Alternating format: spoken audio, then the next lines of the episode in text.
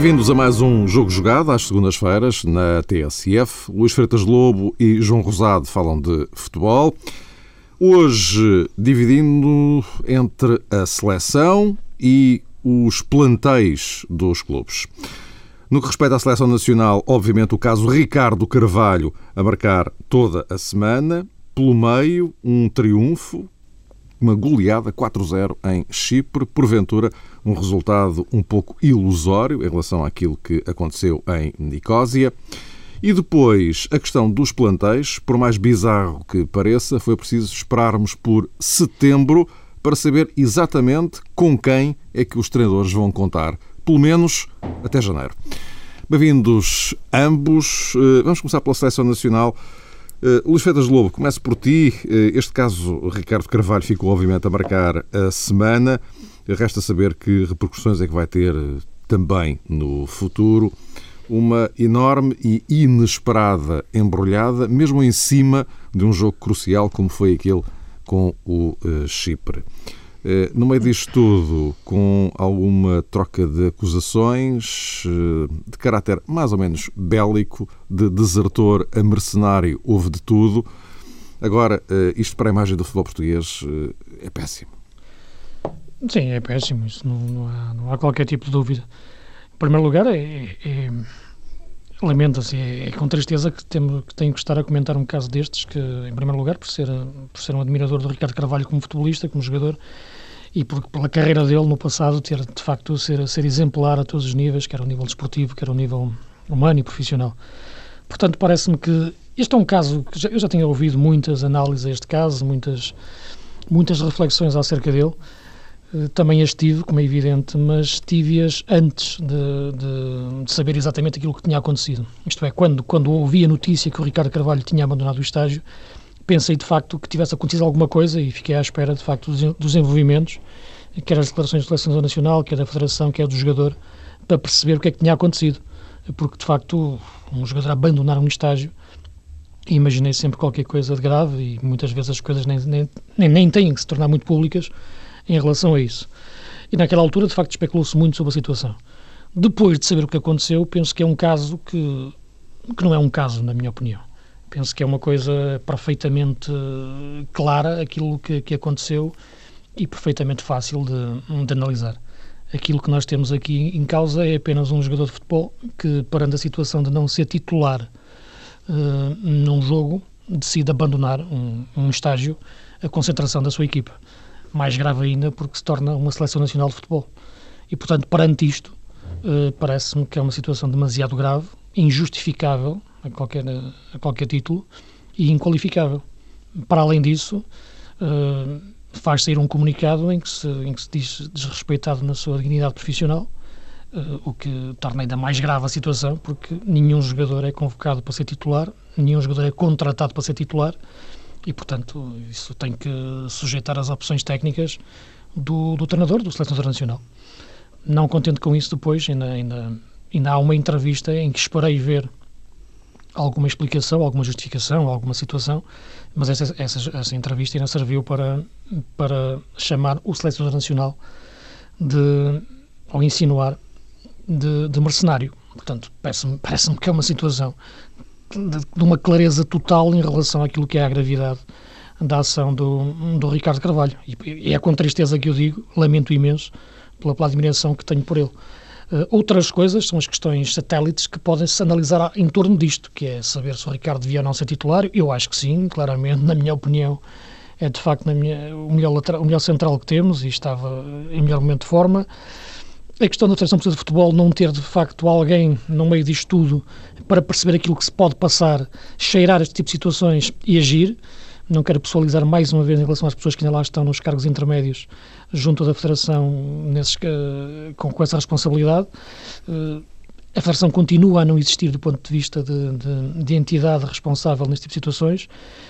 A eventualidade da resposta do Paulo Bento ter sido ter sido algo, algo ter, ter exorbitado um pouco na utilização do termo, do termo desertor, mas parece-me que, que, que, é uma questão de estilo e é também uma questão de, de, de, opção de querer ter sido, como se costuma dizer, curto e grosso. E, portanto, utilizou o termo desertor, na minha leitura, sinceramente, levo mais para, para. Ele quis utilizar um termo forte, não tenho dúvidas, mas levo mais para uma questão de, de abandono. E nem é para custar, colocar a, a, proporcionalidade entre chamar desertor e mercenário, porque de facto não há proporcionalidade numa coisa e outra no significado que as coisas têm. E para além disso, o selecionador reagiu apenas a uma situação que tinha, que tinha acontecido, embora me pareça sinceramente que pudesse ser mais, mais comedido na forma como, como, como agiu, mas perante aquela situação reagiu daquela forma. E, e outra coisa, claro, é, é, analisar aquilo que, que pode acontecer ao Ricardo eh, depois da, da, atitude que teve, porque nós somos, temos que ser, eh, temos que, que carretar com, com, com, com as consequências das atitudes que tomamos. Mas mesmo aí o Paulo Bento teve, teve, teve a elevação de ter dito que por ele tudo bem, ponto final, uh, ele segue o caminho dele o Ricardo segue o dele e, portanto, não quer mais, não vai patrocinar nada nem, nem, nem pedir nenhum inquérito para, para o Ricardo ser, ser castigado. Agora, claro, não faz sentido nenhum, depois disto, o Ricardo Carvalho imaginar que pode voltar a ser, ser, ser, convocado. É? Parece que não faz sentido rigorosamente nenhum depois da atitude que teve. Portanto, são questões satélites. A questão que eu acho fundamental é um ato gravíssimo de um jogador abandonar uma seleção nacional. Imaginem, por exemplo, que seria se o Bruno Alves e o, e o Pepe estivessem lesionados. Quem é que jogava? um jogador que coloca à frente os interesses pessoais, à frente dos interesses da equipa. E neste caso nem é da equipa, da seleção nacional. E neste caso nem é, nem é da seleção nacional, é o apuramento para um Euro, para um Campeonato da Europa, de um jogo decisivo. Coloca à frente disso tudo o seu ego pessoal e a questão de ser titular ou não ser titular. Depois disto, nem se acha com razão de chamar mercenário ao treinador. Portanto, acho isto demasiado grave e perante isto também me parece que a seleção, que a Federação não pode fechar os olhos e tem que agir. O Luís uh, mencionou aí alguns aspectos uh, laterais ou satélites, uh, penso que foi mais o termo que utilizaste, Exato. Luís, Sim. mas para mim também se cruzam com questões estruturais, ou uhum. seja, se é realmente gravíssimo aquilo que se passou com o Ricardo Carvalho, num primeiro momento e num segundo momento, presume-se que menos a quente, mais aconselhado, penso que tudo isso também depois nos transporta para um problema maior que tem a ver com o internacional português, mas tem também a ver com esse hum, deserto que é possível eh, vislumbrar em determinados capítulos eh, desse edifício federativo que se chama Federação Portuguesa de Futebol. Ou seja, num primeiro momento, Ricardo Carvalho foi precipitado, teve um ato absolutamente condenável. Num segundo momento, não foi capaz eh, de se revelar suficientemente humilde para que as pessoas eh, pudessem entender de alguma maneira, fazendo assim um grande esforço, a atitude que teve.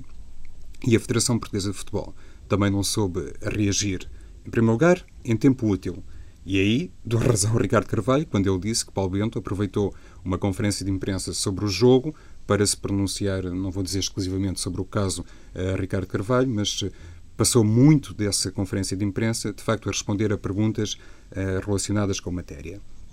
E a Federação Portuguesa de Futebol não pode nunca, neste caso, colocar-se um, ehm, fora da área de intervenção do selecionador ou, ao contrário, Paulo Bento até substituir-se à Federação Portuguesa de Futebol.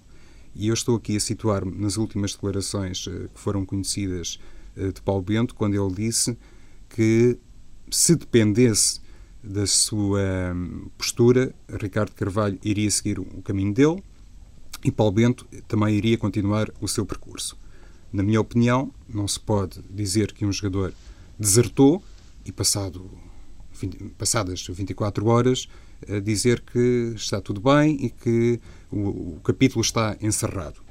Acho que Paulo Bento uh, foi realmente acutilante, teve um termo uh, muito forte eh, que foi depois eh, muito mal recebido, como é natural, por Ricardo Carvalho, mas eu entendo, e aí estou muito de acordo com o Luís, entendo a postura do selecionador e a terminologia usada. Aqui não nos podemos esquecer eh, de várias coisas. Em primeiro lugar, não é, de facto, e o Luís também o mencionou, uma equipa qualquer que estava em causa. É a seleção portuguesa. E temos que definir o que é a seleção portuguesa. Se é um grupo de escuteiros que de vez em quando se reúne para fazer uns jogos particulares oficiais, ou se então tem realmente algo a ver com o país, muitas vezes espoleta até uh, posições públicas de responsáveis que têm, de facto, a preocupação de mandar telegramas de facilitação, de se colocar ao lado dos jogadores que conquistam títulos, se realmente a seleção portuguesa continua a ser uma bandeira do país ou se já não é nada disso.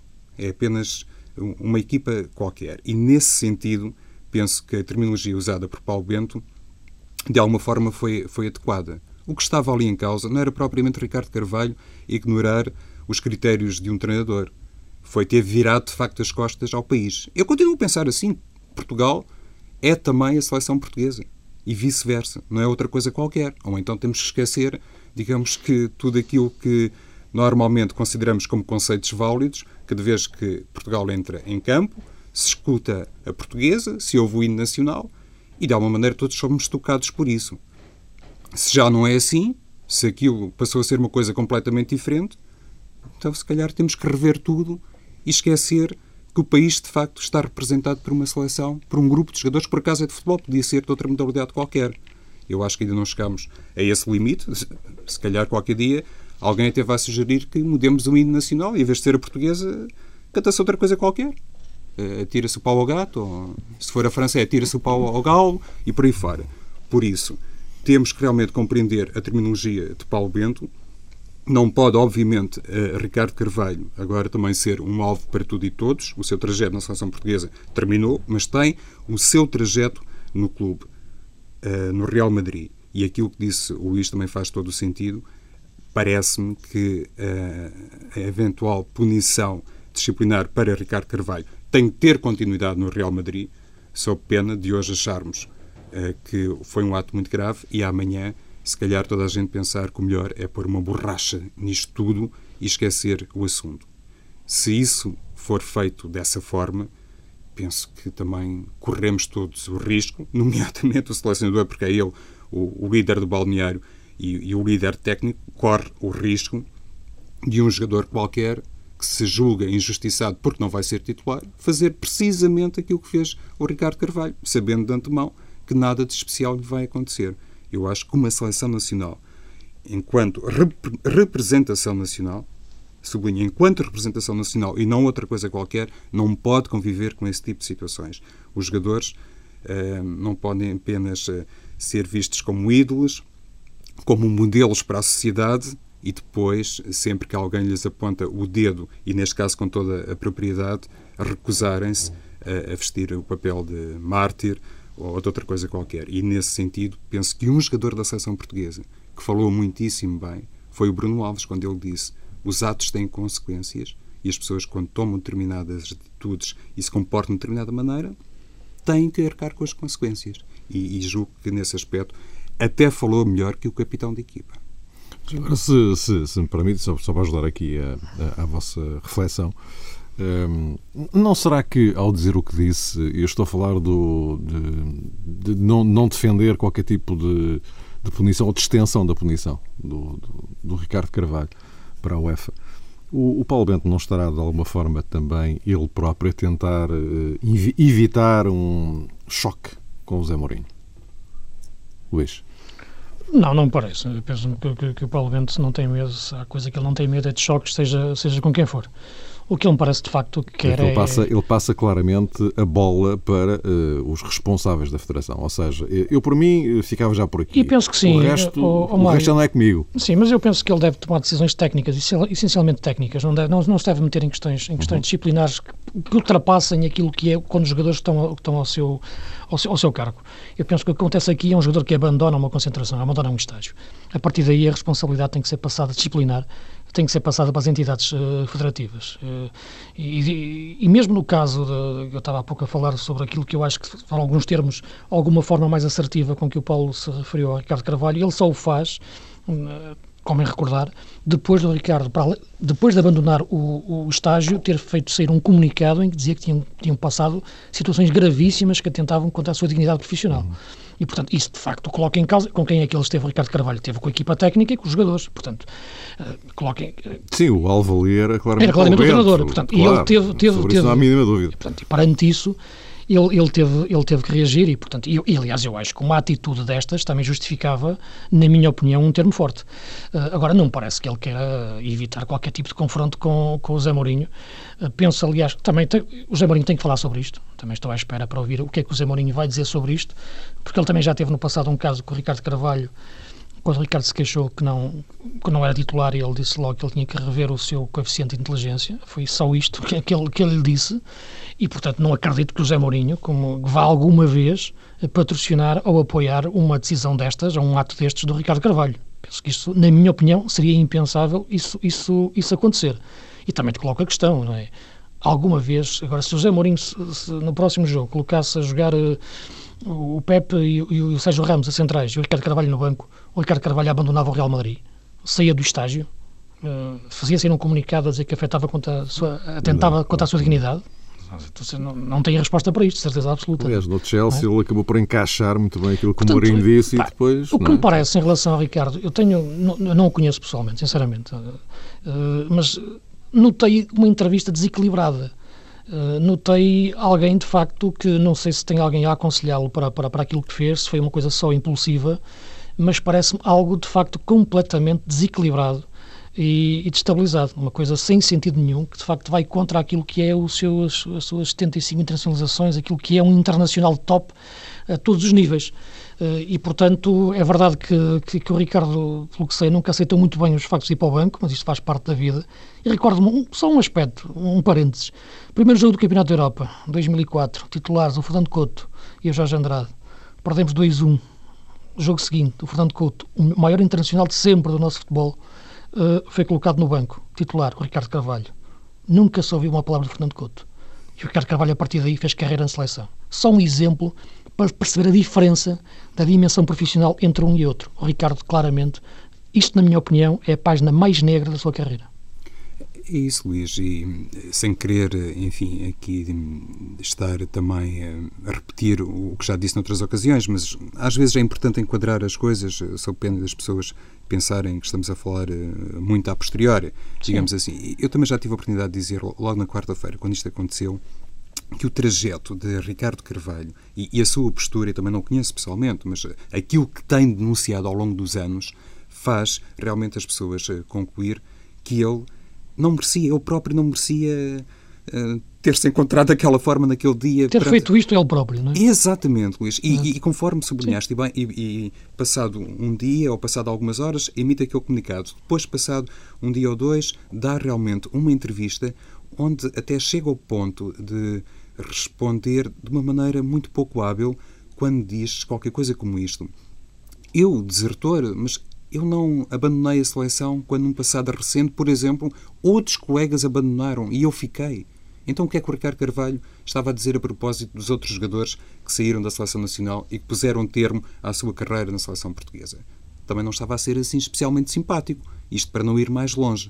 É realmente isso que faz muita Relando impressão. Que nenhum desses saiu a meio de um estágio, não é? é que saiba, não, porque eu também estava a ouvir eh, na quarta-feira à noite, Mário, eh, as declarações de Amândio de Carvalho, eh, feitas em Nicósia, e quem não conhecesse nada sobre esta matéria e, e ouvisse Amândio Carvalho falar, pensava que o Ricardo Carvalho tinha sido raptado. A maneira como ele se estava a pronunciar, que chegaram à, à hora da refeição, entraram todos na sala, começaram, se calhar, a contar os lugares ou a contar as pessoas. E, de repente, repararam que não estava o Ricardo Carvalho. Parecia quase um caso de polícia. Só faltou dizer a seguir a Amândio Carvalho que depois tinham ligado para a PJ. Quer dizer, isto é extraordinariamente caricato e eu não quero aqui, eh, enfim, substituir-me ao Luís, porque eu sei que ele tem sido das pessoas que mais vezes tem falado sobre esta questão que tem a ver com uma reestruturação. Eh, estás à vontade, João, podes continuar. Sim, mas tu foste dos primeiros, Luís, falo por sim, mim, obviamente, a, insistir muito nessa matéria. Sim, sim. Mas esse vazio diretivo, se quisermos, eh, foi, de facto, das piores conclusões que também se tirou Não, deste caso. E, e digo-te uma coisa, e disse o mesmo, e já o disse, olhos nos olhos, ao, ao Paulo Bento. O Paulo Bento até agora tem estado num estado de graça, tem passado por entre os pingos da chuva do que é o problema na seleção, entrou depois do caso Queiroz e, depois daquilo tudo parecia, tudo parecia melhor, uh, mas a verdade é que sempre lhe disse, vai haver um momento em que vais ter que dizer aquilo que pensas disto tudo desta estrutura toda, desta gente toda, de facto, que está na Federação. E penso que está a chegar o momento. Claro, porque é absolutamente impensável o Paulo Bento dizer com ele, uh, Ricardo Carvalho não mais volta à Federação Portuguesa de Futebol, à seleção, aliás, e, e isso era absolutamente natural, não era preciso sequer dizer. Se dissesse o contrário, então, se calhar a seguir teria que apresentar a demissão, mas ao lado de Paulo Bento, ou antes dele, ninguém da Federação disse que este jogador, perante este comportamento, não tem condições para representar mais a seleção portuguesa. Aconteceu, uh, para como, que o Ricardo Carvalho foi o primeiro a dizer que não mais queria ir. Quer dizer, não existiu nenhuma punição pública ou mediática para Ricardo Carvalho depois daquilo que ele fez em vários momentos. E isso, para mim, também é duplamente lamentável e deixa realmente a ideia que a Federação Portuguesa de Futebol, pronto, precisa mesmo de ir a votos, a eleições e precisa de pessoas que sejam capazes de responder e de estar mais ao lado do selecionador, a uma só voz, basicamente. Vamos ver os próximos desenvolvimentos, porque esta história do Ricardo Carvalho, ao contrário do que parece, não acabou aqui. E, e, e, veremos, e veremos nos próximos tempos que de facto não acabou aqui. Acabou em relação à questão de fundo, que é o Ricardo Carvalho não volta mais à seleção. Agora o resto, a ver, vamos de que forma é que isto vai evoluir. Avancemos então para o ponto 2 da nossa ordem de trabalhos. Eh, uma vez que eh, existe aquela situação eh, algo bizarra, também essa, de só a 31 de agosto o mercado fechar, já com as competições oficiais em andamento por essa Europa fora. Mas o facto é que é assim. Portanto, chegamos agora a setembro com os plantéis finalmente fechados. Algumas notas que ficam a marcar os três grandes. No caso do Futebol Clube do Porto, eh, Álvaro Pereira manteve-se. De resto, o grosso da coluna no que respeita ao plantel eh, portista eh, manteve-se. Juntaram-se uma série de contratações que já eram conhecidas. Digamos que a única saída de vulto foi a de Falcão.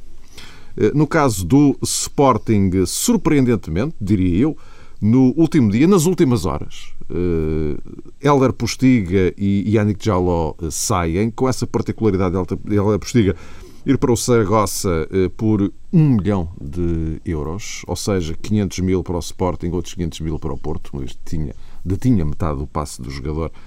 1 eh, milhão de euros eh, por um jogador que dois dias depois era titular num jogo de qualificação para o Campeonato da Europa 2012. No caso do Benfica, o Benfica já tinha dito que a loja estava fechada, estava quase fechada, porque mesmo, mesmo a fechar, Aí sim, eh, o Reta é emprestado ao Vitória de Guimarães. Eh, terá o Benfica feito bem, terá feito mal, no caso concreto de, eh, do Reta. E depois, a posteriori, um pouco já sequência disto, ou consequência disto, ou não, não sei, não se percebe muito bem, mas o que é verdade é que quando o Benfica entrega a lista para a Liga dos Campeões, não inclui Capo de Vila. Uma das contratações mais sonantes do, do Benfica, Capo de Vila, campeão da Europa, campeão do mundo, fica fora da Champions, eh, sendo que o Benfica, a posterior, até inscreve César Peixoto. Ora bem, temos aqui uma série de dados. Eu deixo a discussão uh, aberta em relação a estes três, uh, estas três áreas Agora uma questão de vocês conversarem para mim, João. Não sei se queres começar tu agora. Olha, e, e começo já, se me permites, Mário, pelo fim, pela história Capo de Vila, digamos assim. É, é, evidente que Jorge Jesus eh, tem que ter em conta aquelas cotas uh, regulamentares impostas pela UEFA, apenas 17 jogadores uh, estrangeiros, ou, ou, por outra, não formados no campeonato local e não formados uh, no clube. O, o que espanta aqui é que não tenha sido capaz, na minha opinião, vale o que vale, como é, como é entendível, não tenha sido capaz de encontrar nos outros 17 eh, nomes eh, estrangeiros, pronto, grosso modo, que foram enviados para a UEFA, um nome capaz de dar lugar a Cabo de Vila. Isso para mim é que é muito estranho. Porque desde o primeiro momento se percebeu que, por alguma razão que exteriormente não é fácil de descortinar, Cabo de Vila não me parece ser eh, um jogador que entre muito nas contas de Jorge Jesus, o que não faz sentido algum perante o tal currículo do jogador. E eu lembro-me que a primeira declaração que surgiu de Jorge Jesus sobre uh, Cabo de Vila foi precisamente uh, a propósito do seu currículo. E, e, e, e disse Jorge Jesus que uh, para ele o currículo e o passado não contavam. Eu entendo até que, que, seja assim, caso contrário, se calhar ainda o Eusébio jogava e por aí fora. Mas o que Jorge Jesus fez mal, na minha opinião, quando se uh, pronunciou sobre isso, foi ter respondido insinuando qualquer coisa, quando se diz isto, insinua-se qualquer coisa, bem entendido, sem que o jogador se tivesse pronunciado sequer. Houve apenas uma exclusão de uma convocatória do Benfica, não consigo agora situar com precisão eh, a propósito de que jogo, e quando foi eh, questionado sobre isso, Jorge Jesus disse logo isto. Para mim, o passado não conta, nem o currículo do jogador.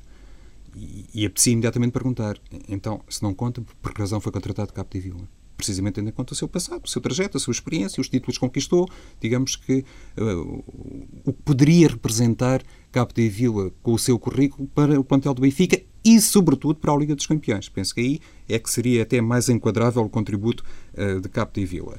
Como é óbvio também, pode uh, Jorge Jesus, neste caso, saber coisas que a nós nos escapam, nomeadamente que o jogador não está na devida condição física, que não está uh, bem enquadrado com os colegas, que não se prepara. O argumento será, o argumento será esse, esse, quer dizer, o primeiro, a condição física.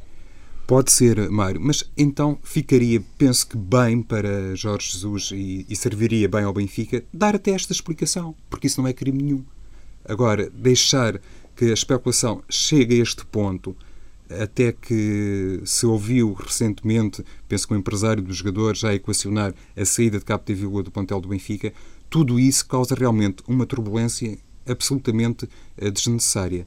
Ainda uh, neste âmbito, uh, também penso que o Benfica inscreveu Luís Martins, o uhum. jovem que até se revelou com alguns pormenores no Mundial da Colômbia, pelo menos enquanto jogou. Penso que até era suplente de Mário Rui, que também já pertenceu ao Benfica. Mas já que falamos de mercado e não estão em causa aquilo que o treinador do Benfica é obrigado a fazer por causa da tal cota de estrangeiros, se calhar o que se pode hoje questionar mais do que há uns meses tem a ver com o seguinte: então, porque é que, por exemplo, o Benfica contratou um lateral esquerdo como Carol? Eh, se tinha o Luís Martins, eh, se Jorge Jesus ainda acreditava na permanência e no contributo de César Peixoto. Isso é que são questões mais estruturais que nos remetem então para a tal contratação uh, de Cabo de Vila. Então, por que razão é que foi contratado? E, e, isso é que é duplamente grave quando estamos a, a, abordar questões relacionadas com o mercado e com aquilo que pode ser, de facto, um momento eh, de, eu diria, intranquilidade no plantel do Benfica poderia ser facilmente corrigido e não houve, penso eu, habilidade para o fazer, independentemente das razões de Jorge Jesus. Luís, queres falar já visto também? Sim, em relação ao, ao Cap da Vila, aquilo que me parece é uma coisa que. Hum, tem, tem, tem, sido muito levantado aqui a questão em relação àquilo, àquilo que é o Benfica esta época, em relação às contratações do Benfica esta época, serem muito diferentes a política em relação à época passada. Aquilo que são as contratações do treinador, aquilo que são as contratações do, do presidente ou do clube ou, ou do scouting. Há essa dicotomia atualmente. Enquanto que a época passada todas foram contratações do treinador, agora parece que esses poderes estão um pouco mais, mais, mais diluídos uh, dentro, dentro da estrutura de futebol do, do Benfica. Uh, não sei, eventualmente, se o Capdeville é um jogador do treinador ou é um jogador de, do scouting. Aquilo que me parece é que, que o Jorge, mais ninguém, ninguém mais do que o Jorge Jesus, queria que o jogador estivesse, estivesse a top da, das suas qualidades. Uh, agora, quando ele chegou cá, Uh, parece-me claramente que existe uma questão física que, que, que, é quase deplorável em relação àquilo que é o jogador. Depois há o trabalho diário que, que o Jorge Jesus tem com ele durante os treinos e aquilo que será a aplicação dele uh, nesses treinos. Por isso, aí, por aí, só, como, como estava a dizer o João, só o Jorge Jesus pode dizer, eh, até agora apenas insinuou, mas já se percebeu que, que, que a questão base tem a ver com a atitude do Capo de Vila eh, quando chegou cá chegou com, com os galões de campeão do mundo, mas isso são coisas do passado. É verdade o que tu dizes que um jogador, contratamos um jogador em função daquilo que ele rendeu e perspectivamos o que ele pode render, mas ele não pode viver do passado. E parece que chegou cá com, com essas divisas, mas com esses galões, mas não, mas não o mostrou depois na, na atitude.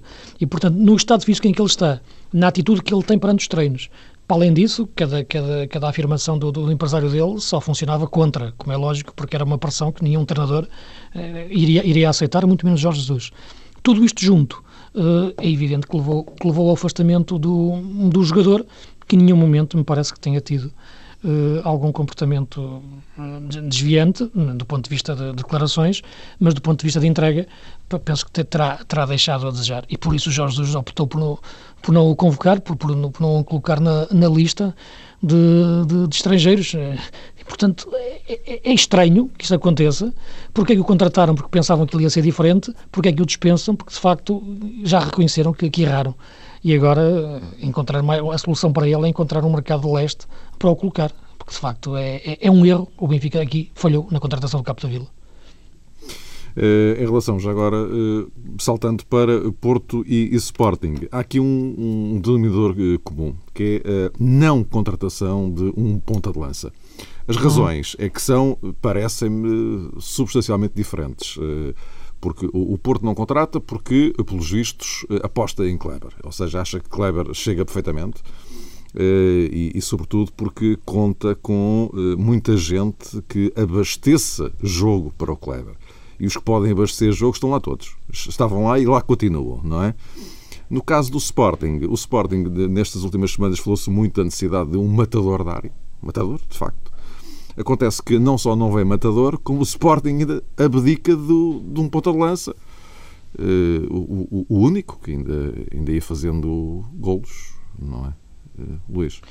Sim, situações diferentes. Dois pontas de lança uhum. com, duas, com, duas, com dois destinos diferentes. Exatamente. Não é? No caso do Porto, como eu referia eh, a semana passada na nossa análise, eu, eu, colocava a dúvida e achava que o Porto não ia contratar ninguém, apesar de faltarem quatro dias e apesar de Falcão ter saído, porque de facto o mercado estava a apertar uh, e era muito difícil encontrar um jogador com, com um nível de Porto neste momento. Isto é, o Porto não, não, não poderia contratar um jogador qualquer, um ponta de lança qualquer nesta altura, só para fazer número uh, no, no plantel.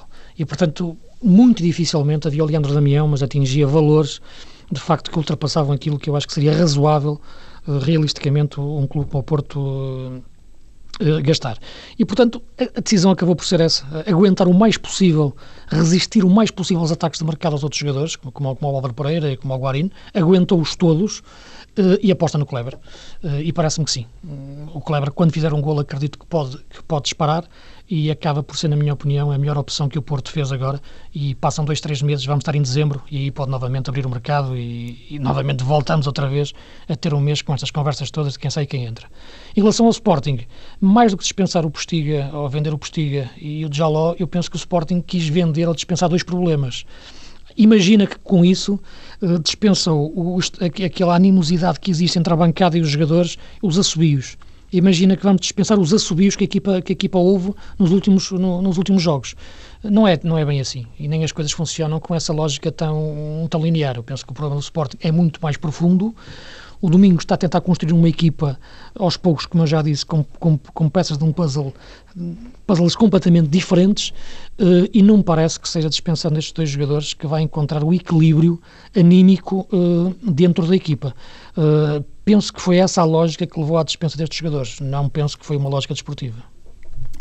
Também ambos. É porque os assobios, nós já sabemos de longa data que se as coisas correm mal, voltam na mesma. Exatamente, encontram novos destinatários. Não é? Claro, diz João. Não nos podemos esquecer que são jogadores que terminavam o contrato com o Sporting e, inclusivamente, de Jaló, chamado muitas vezes a renovar, ter-se a manifestar Sim. em sentido contrário. É verdade, não, também é verdade. Não é? E, e, o próprio Postiga também terminava, e julgo que ele, agora, quando uh, jogou pela seleção portuguesa, depois do jogo, até reconheceu isso, que o ambiente estava mau e que o Sporting não tinha muita margem de manobra, porque ele também terminava era a altura ideal. Para, era, era a altura Exato. ideal. Acho que, sobretudo, que, que o Sporting levou hum, realismo, se calhar um, um, realismo atroz, na ótica, de, se calhar, de, de alguns associados de, do Sporting, mas pensou bem a este nível, não sendo possível vender uh, por mais, e reconheça-se que, atendendo vamos lá, à, à produção recente de Yannick Jaló, se calhar 4 milhões e meio ou, ou 5 milhões de euros não é assim uma quantia tão desprezível como isso. Não, no, caso do, no caso do Yannick, a verba não coisa. Aqui, o que não faz muita impressão. O que, é? surpreendeu foi o Postiga. O Postiga. Uh, mas então o tal realismo é, é, é, imperar, porque o Sporting não tem possibilidade de vender uh, por muito mais fez os negócios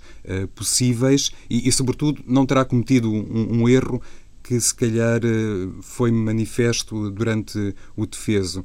Ou seja, sem grande disponibilidade financeira, acabou por optar por jogadores, eu não vou dizer que não são carne nem peixe, mas que ainda não têm um grande estatuto. E o Sporting para evitar precisamente isso, contratar mais alguém só para contratar e depois ficar na bancada ou ficar no banco de suplentes, até se calhar algum deles podia, enfim, também desertar de algum estágio. Então, para evitar esse tipo de situações, acabou por eh, optar por ficar quieto e acho que esse realismo tem que ser eh, respeitado e, até fica bem considerando as condições financeiras eh, do Sporting. O Futebol do Porto foi uma coisa da mesma natureza, lá está, conforme disse o Luís, não vendendo sendo capaz então Pinto Costa de dar cumprimento à tal promessa que supostamente fez, pelo menos na minha opinião fez a Vitor Pereira, não mexer muito no plantel, com, com essa garantia de que Álvaro Pereira não saía nem mais ninguém penso que acredita nisso, acredita no Kleber como jogador para a posição 9, logicamente, e acredita que o Hugo também pode fazer sempre que necessário esse lugar. Eu não vou falar eh, do Walter porque acho que é realmente um caso um, um pouco uh, diferente e se calhar está sempre com a porta de saída. E não está inscrito na Champions. Uh, e não está, Luís ficou uh, não surpreendentemente de fora da Liga dos Campeões, Sim. mas com o Hugo capaz de fazer uma posição no eixo atacante, o Futebol do Porto depois tem para as alas também outras soluções, porque tem Rames Rodrigues, pode N, ter N. N, e N. E, e vai ter Danilo em janeiro. Exato, exatamente. O que pode também simultaneamente, sei lá, abrir outra hum, posição em campo para o próprio Belucci. Ou seja, considerando, era aqui que eu queria chegar, Mário, sucintamente, considerando a realidade interna do Futebol do Porto e os argumentos que tem, eh, se calhar esta opção que tomou em ficar quieto no mercado, depois de preservar eh, as outras unidades que também eram muito cobiçadas, tem a ver com isso, com a noção que a matéria-prima que tem é bastante e, e suficiente para voltar a lutar, obviamente, pelo título de campeão nacional e foi isso essencialmente que marcou a conduta do Futebol do Porto. Queria só dizer uma coisa, eh, não sei se o, Luís partilha deste ponto de vista, mas sobre o Benfica, mais uma vez me parece incompreensível a dispensa do Reta e, e, foi isto que há pouco ficou por dizer. Meus caros, uh, voltamos a encontrar-nos na próxima semana. Vai regressar o uh, campeonato. De resto, amanhã temos um acerto de calendário, Leiria uh, Porto. Depois, no fim de semana, a jornada normal, digamos assim. E vai voltar, ou melhor, vai iniciar-se a fase de grupos, tanto da Liga dos Campeões como da Liga Europa. Enfim, conversas agendadas já para a próxima segunda-feira. Até para a semana.